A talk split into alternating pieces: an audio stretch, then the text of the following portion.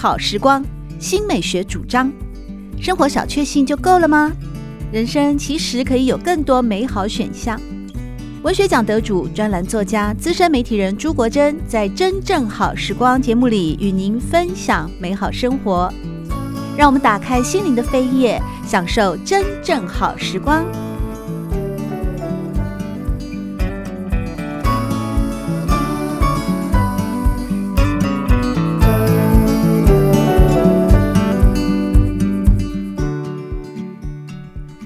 众朋友们好，欢迎来到真正好时光，我是朱国珍。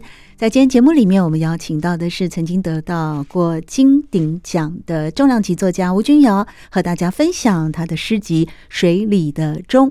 水里的钟，顾名思义，就是在水里面会滴滴答答的时钟。而中正大学中文系教授萧亦伶，他在写推荐序的时候有提到说，诗人必须让泪水记起自己的水族身份，也就是其流动液态的本质。是以诗集中断以后，从诗题“泪上游为你干燥，夜饮高粱，潮汐雷暴雨治水”到内容只见一片水意象，要出了纸页，或泪酒雨雷暴溪和海打水漂等等，哗啦啦水声沿途，首首都被诗人写成水之诗。君尧，你怎么看待你？这么充满丰富的水，或者是任何跟水的意象有关的这首诗集，以及肖老师对你的推荐语呢？其实真的要是要谢谢肖逸林教授哈，因为他他把序写完之后，我看了一下。我自己才发现到，天呐，有这么多的潮汐，有这么多的停泊，有这么多的水，有这么多的河流，有这么多鱼跟虾哦。我我自己而且都还有这么多眼泪，那还有高粱酒，都是一体相关的。经过他一点题点出，我才看到哇，糟糕，怎么那么多？那我有一度哦想说，好吧，既然萧亦伶这么讲。我在做校对的时候，我就故意要消灭几个，那后来我还是没有消灭他们啊，这还有该才该有潮汐还是有潮汐，那该有泪水还是有泪水那样，我就没有把它给消灭掉，因为那是这个那一个时期的话，一些非常明显的特征。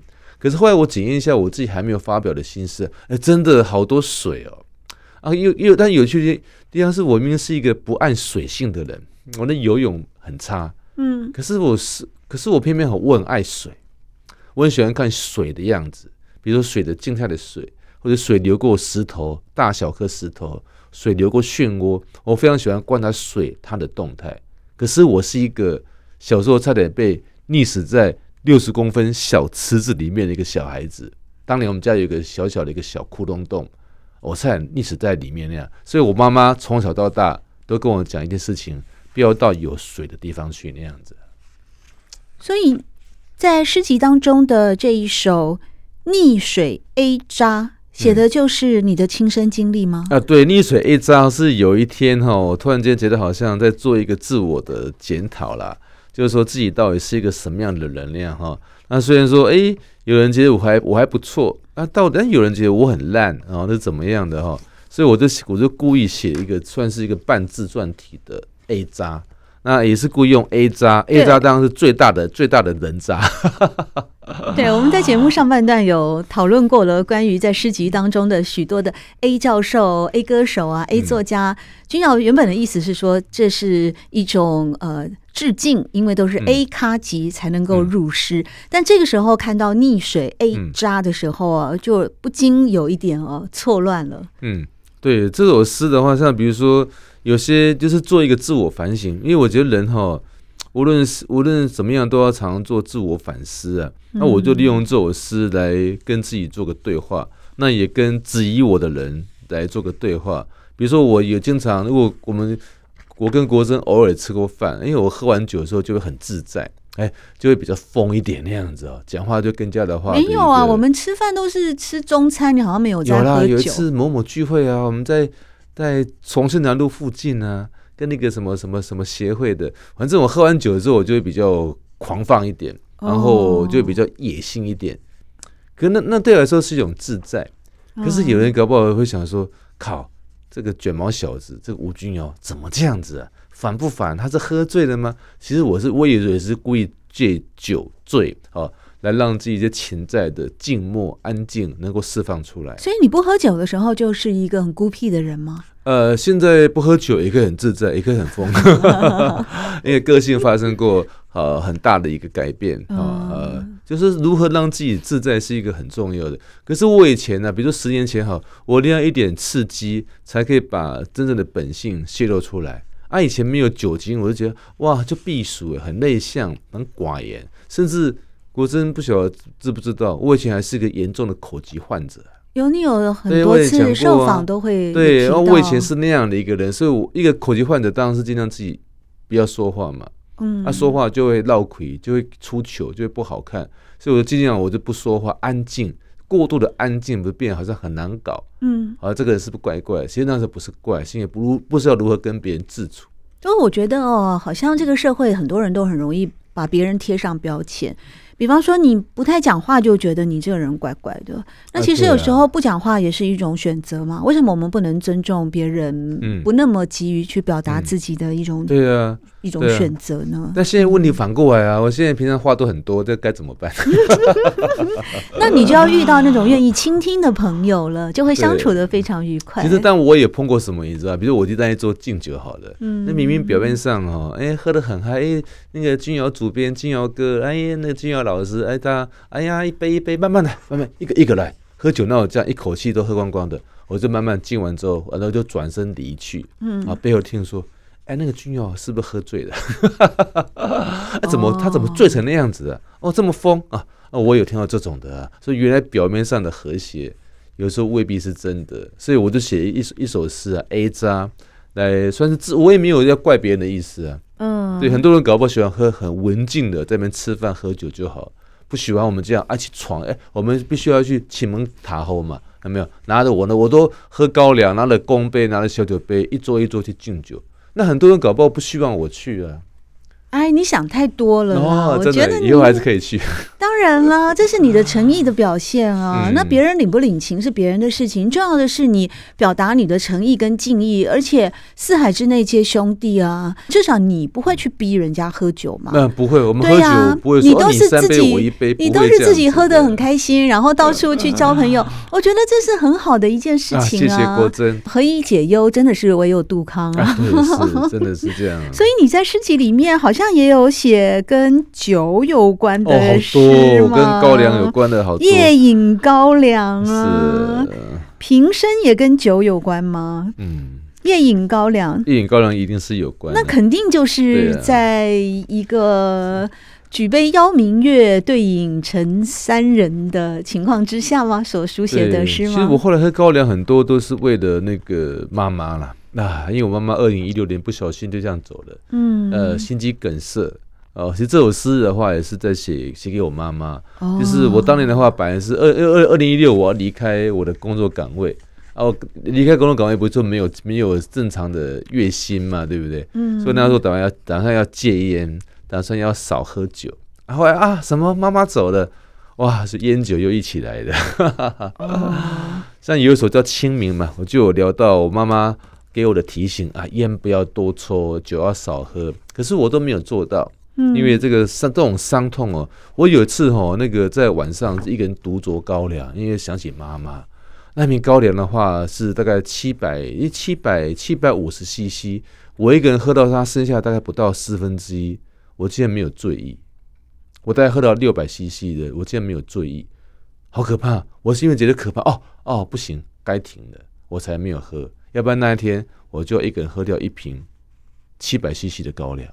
但我觉得你因为从小在金门出生长大，也许是呃小时候就受过训练。但是我们一般听众朋友还是不要学了，嗯、因为因为吴俊尧是特殊体质哦，所以他可以 呃能够有这样的海量。但是我们一般的听众朋友还是要呃量力而为哦，而且喝完酒是千万不能够去开车的哦，嗯、在家里面呢独酌或夜饮哦，呃、嗯、喝完了就去睡觉啊是 OK 的，这样这样最好。所以在其中有一首诗是《牵母亲》哦，我觉得这首诗很动人。当然，这首诗里面又跟你刚才所和大家分享的那种思念母亲的心情也有关，而且也出现了以几杯高粱抵御泪水，都属透明，都是饮者留其名，不知不觉刻下了。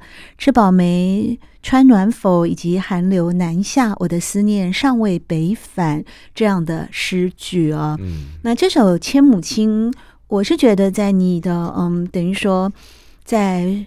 书中其他与母亲有关的这首诗是特别的感动我。嗯，你愿意为大家朗读吗？哦，牵母亲嘛，你不要念着念着就哭了。对，对我很怕那样子。那我们换首诗好了，换一首豪迈一点的诗。因为我有一次在某个场合上，我以为我已经无爱了，嗯、你知道吗？是，就我就练一首跟妈妈相关的诗，后来练到最后的大概哎还有一节吧，嗯、我就夺门而出了。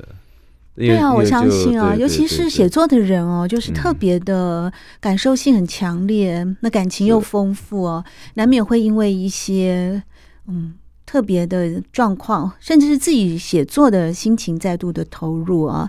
那么我们来朗读这一首，转换一下心情，回到一个职场的 江湖起落，啊、会不会让你？比较有一点狼性的出现哦，对啊，职场都满腔怒火，所以履历而 表、哦、是这首诗是跟职场有关吗？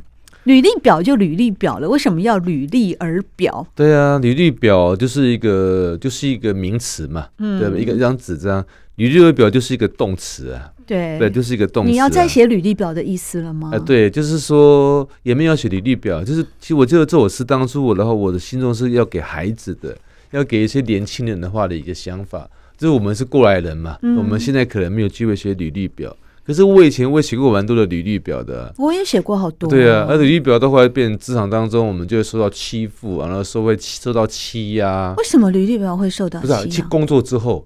就是工作之后，所以我们履历表只是一个好像呃入门砖嘛。对，然后我们就进去职场了，不是吗？对。所以为什么履历而表？就刚刚讲我经历过。所以那个表要加一个女字边呢？女字边，女字边吗？女字边的表不是我们想的那种青楼之表。现在女字边的表不是什么？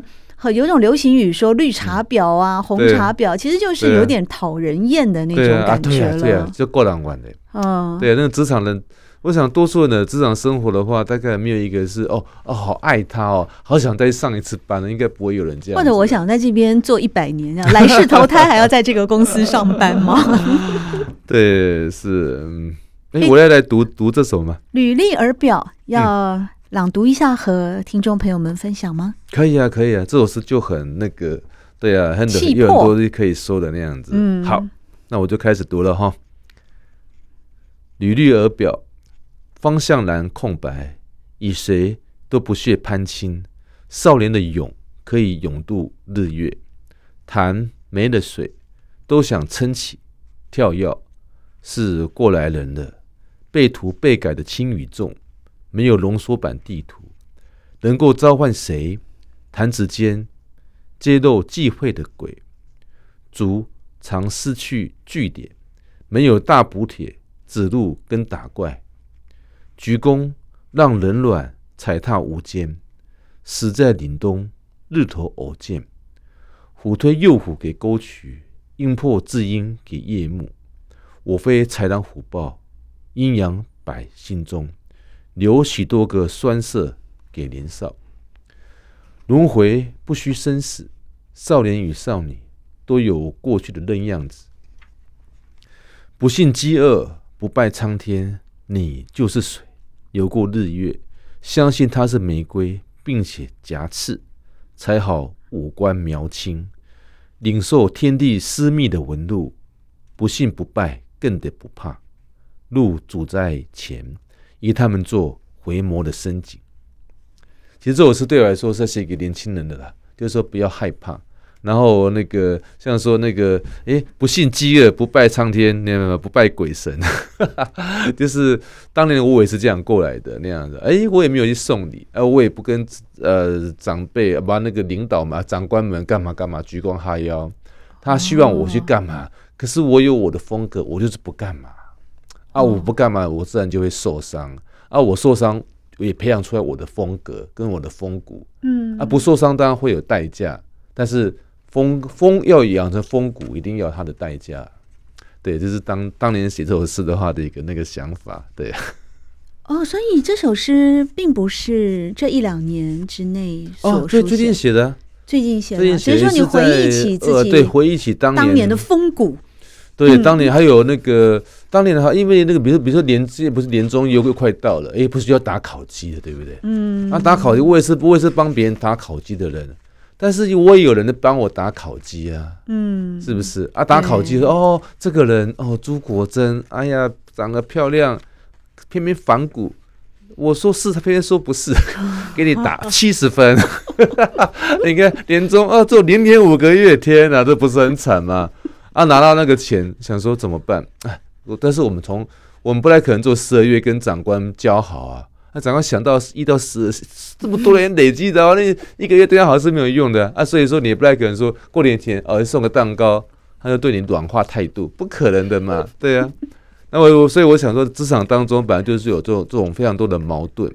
啊我里面有一句话，要有刺才可以刺青啊，对不对？要有刺，刺青刺本身是会扎会痛的，对吧？那刺在身上的话，它可能是一个美好的图案呢。对对啊，君尧，你要不要考虑写那个励志书啊？哦，我觉得你经历过嗯 大风大浪啊，尤其又是在嗯。特别是人才济济的出版业啊，嗯、以及创作的圈子啊，文坛啊，嗯、你能够经历了这么多，还能够拿得起放得下，本身又那么有才华，而且又开朗励志，嗯、又想写一首履历而表的诗给年轻人作为鼓励哦。欸、我其实觉得你可以把生活的小故事，嗯，把它写成。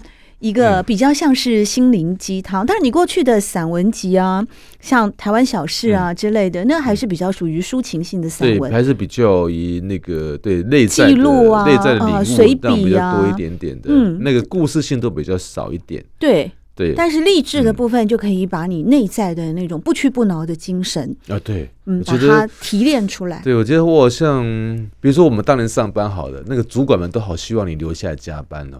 那留下来加班的，不给加班费。呃，我们有很少加班费。留下来加班的同仁也很明白，有一组人也明白哦，主管好希望我们留下来加班哦，于是他们就会就会呃上下呃狼狈，不能说我不能说是狼狈为奸吗？就是呃揣摩上意哈，哎，我们就特别留下来加班。啊，老板看到留下来我们加班，哇，你就是我的革命伙伴。可是哦，你知道我对于工作一向都有一个态度，尽量。不要让同仁牺牲家庭正当的生活。你是比较美式风格的，对，所以我是我是您。如果说家庭生活跟工作生活，我宁愿是舍工作，而不要呃舍要舍工作成就家庭。所以我是家庭嘛，也是挺重要。我们的工作是为了要成就家庭啊，对啊，怎么会反过来呢？反过来牺牲家庭去成就工作，而且还是故意去迎合，你是迎合这这种东西，我才是很难。所以说，我也明白，我非常的明白。主管们需要我们留下来加班做给他看，我也很明白，主管们很希望我们没有事把自己当白痴，天天去请教他啊，这个呃朱国珍这个国该怎么写？我突然忘了怎么办？呃呃，国就这样写嘛？哎呀，我需要这么当白痴吗？啊，我们那个专题计划啊，怎么做会更好？呃，你可以给我们一一一点意见吗？啊，他其实讲讲，什么意见都没有给。啊，我要当这种人嘛？哦，我实在是。无法多的代志，那你就把这些故事都写出来，给年轻人一些借镜。哎、嗯欸，我相信那被我写的人不敢来追杀我。不会吧？你那些人应该都已经呃木木已拱了吧？呃，他们应该都是已经是退休的退休，离职的离职。但当时我就看到，在人力社会当中，要能够活得很安全，而且活得好像哎呀，不断的有钱财可以进来，很大一部分要去迎合别人啊。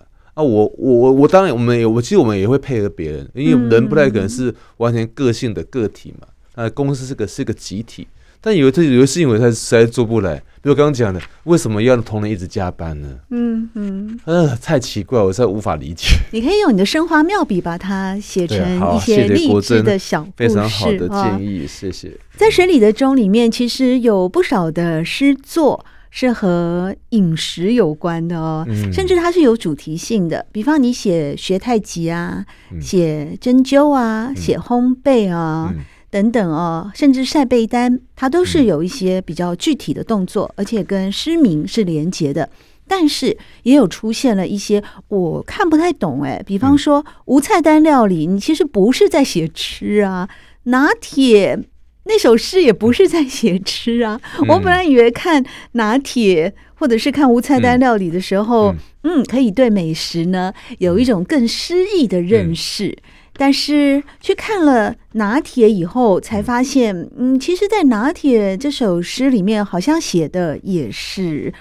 生活与生命，我主要写的是对，主要是生命的。嗯，因为拿铁哈，其实这首诗主要是讲那个时间跟衰老啦。那跟拿铁有什么关系？比如说我们那个，我们早年都是黑咖啡啊，大家忘都忘了什么？头发，而且还是即溶头发啊。我们早年头发都黑咖啡。哎，你这个隐喻，到了到了老年，我们都变拿铁的，不是吗？你说年人年纪大了以后，黑黑色素会淡化吗？就变成那个夹杂着白色的泡沫的一种黑色素会在脸上沉淀，然后黑色素会从发头发上消失。哦，所以你其实写的是发色哦。对，所以就以为你是里面有头发，你看梳子跟剪刀嗯，把雨林还原成极地。那这讲就是讲讲的是头发。是啊，所以我就看不太懂，因为拿铁给我的最直接的感觉就是热腾腾的咖啡啊。对啊，所以后来我说一个是个低温拿铁，这个拿铁就没人没有什么想要喝那样子的，对啊。那无菜单料理呢？哦，在这边讲的是一种哈，这怎么怎么说呢？就是一种一种非常随意自在的。其实那个呃，有一种餐厅叫无菜单料理嘛，你来、啊、你来要吃什么？呃，嗯、只有厨师他自己或许知道，他当然知道，厨师必须要去看他打开冰箱，他有什么菜就出什么菜。哦，那我们去的时候，我们顾客们我们都是不知道的。嗯，其实我在讲讲的是一种，就是说一种非常什么自在的，然后没有什么准备的，也不一定要为谁而来准备的啊。比如谁来谁不来，谁吃谁不死，对呀，都是一副带血的匾额。嗯，对呀，直到亲此才能列数，那样有没有？就是哎来了来吃了，你才会知道。嗯，其实没有错，这也在讲一种人生呢。人生到了什么地方？才会知道说哦，人生的人生也是一个无菜单料理啊，没有错。因为我们早年了没有，我怎么知道？我怎么知道你会当镜中情人？我怎么知道我会当大头兵？我怎么会知道嘞？对不对？有机会你自然就去了。所以，我们人生也是个无菜单料理啊。哦，原来有这么广大的隐喻在里面。看不看不出来，我还颇有深度的啊。没错，没错，那就是我太庸俗、太浅薄了，我竟然没有读懂啊。不过呢，在整本诗集里面哦，其实非常多的诗作，不但是从吴君瑶的生活所刻画出来、所经验出来的。更是从许多的生活细节里面哦，去掌握到的一种感触，把那些生活细节化为了诗句，很隐晦的，或者是可以有多重想象的呈现出来。例如，我个人也很喜欢《无名》这首诗啊，也许就是因为读的非常的呃无以言状哦，无名以言状，所以更觉得它具有一种朦胧却又具体的指涉。当然，也就是对人生啊，这首诗你你自己喜欢吗？我自己蛮喜欢的。你愿意为大家再朗读一下，让听众朋友们进一步的理解？好，无名，也就是他走过了，仅仅这件事，就让新的两岸为前方裂开一条河，涌上一些陈旧的包装，沙士瓶罐没有装沙，可乐果没有可乐，空。是他们的类似，悬疑案情，问前问后，有些余味已腥。放空这件事情，最担心章鱼以他的八只爪，花不开，草不绿，以及某一些暗淡，并没有真的淡去。蓝调调，漩涡与血，都有水的功劳。伤心站不稳，孤独地挺住一把伞。为暗礁筑基承受的浮流，为了遗落，以及他曾经站过。对，这首诗就是非常的一个短的样子。但我很喜欢，尤其是他走过了，仅仅这件事，就让新的两岸为前方裂开一条河。嗯，其实我有些诗哈，在这是杀我后来为什么会让着迷写诗哈？像这样的话，有一个非常复杂的一个情绪。对，小说怎么捕捉呢？对，小说要好多，无可奈何，嗯，怎么办？对不对？可是这这这真的这样？刚刚刚国人讲的那个练的那个第一节，就是就是就像就像一个艘船划了过去，对啊，一定会有那个纹路，人走了过来，有我们的一个足迹，嗯，一朵花掉下来，马上掉到地上。事实上，在空中也停留了两三秒。嗯，啊，那些线索怎么办？他们去了哪一些哪一些那个地方的？啊，我很喜欢去捕捉这种非常模棱两可的，啊，但是抓不到的、闻不到的一种感觉。啊，但心思好像，哎，他可以为我帮上一点忙，我也没办法百分之一百把这些感受通通都承受下来。他至少啊，是啊，摸到摸到一点点的边，那花朵可能要记住一朵花，花朵可能碰到我的手掌，还是往下掉的。那、啊、至少我曾经碰过这朵花，对，这就是诗意哦。嗯、你很难去具体的去像科学、去像公式、嗯、去像那种量化一样称出来几斤几两。对，但它就是能够在你的每一个毛细孔里面去浸润，嗯，去散发或者去感受。对，这是诗很美的地方。对，这也是后来像后来有几个像。国珍是我小时候的同行嘛，像后来有个同行就问我说：“哎，君尧，你是不是太偷懒了？怎么都跑去写新诗，不再回到小说队伍？”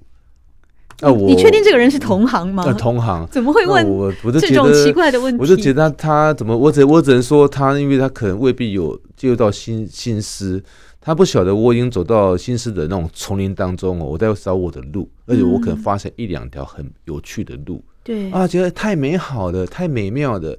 比如说刚刚讲的第一本《金银如霜》，刚刚国珍开始问我的，到了第二本《水里的钟》，我就发现我走路的话已经是翻山越岭了啊，看到的风景跟我愿意接受的这种感情，已经是跟当初不一样的。嗯、啊，这时候怎么能够哦，怎么能够拒绝再往前探索呢？对啊，对啊，就非常的一个美好。君瑶言下之意就是第三本诗集也很快会跟大家见面了。嗯。但因为我的诗集都会办发表会，我实在太劳烦亲友团了，所以我的第三本诗集其实会蛮多叙事诗的，比如说那五六十行的诗可能会有，会有很多，会有不是很多了。比如说一本诗集，如果说有六十首好了，如果里面有八到十首是那种很长的，这样已经是很多的。像国珍自己也写新诗得过奖，不是吗？对吧？是不是哈？你要只要写那个五六十行、七八十行的话，那个可可求不可得那样子，对不对？对，那第三本诗集可能会有蛮多比较长的话的心思。对，第三本如果一样是收六十首、七十首哈，它会比第二本会更厚。那你可得把 A 老板好好的写一写了。啊对啊，在第三本诗集里面，好，中正大学中文系教授萧奕霖是这么呃推荐吴君尧的诗集。第一本诗集《静静如霜》中，诗人以立基于日常语言疆界，打起了时间对抗战，至水里的钟。诗笔更行凝练，从诗集首篇到末篇，意图从更新的语言意象参与世界。在今天真正好时光邀请到的是金鼎奖作家吴君瑶，和大家分享的是他的第二本诗集《水里的钟》。谢谢君瑶带来这么精彩的分享，谢谢，谢谢各位听众，谢谢。喜欢朱国珍制作主持的《真正好时光》。欢迎您订阅、分享或留言，随时保持互动，一起共享美好生活。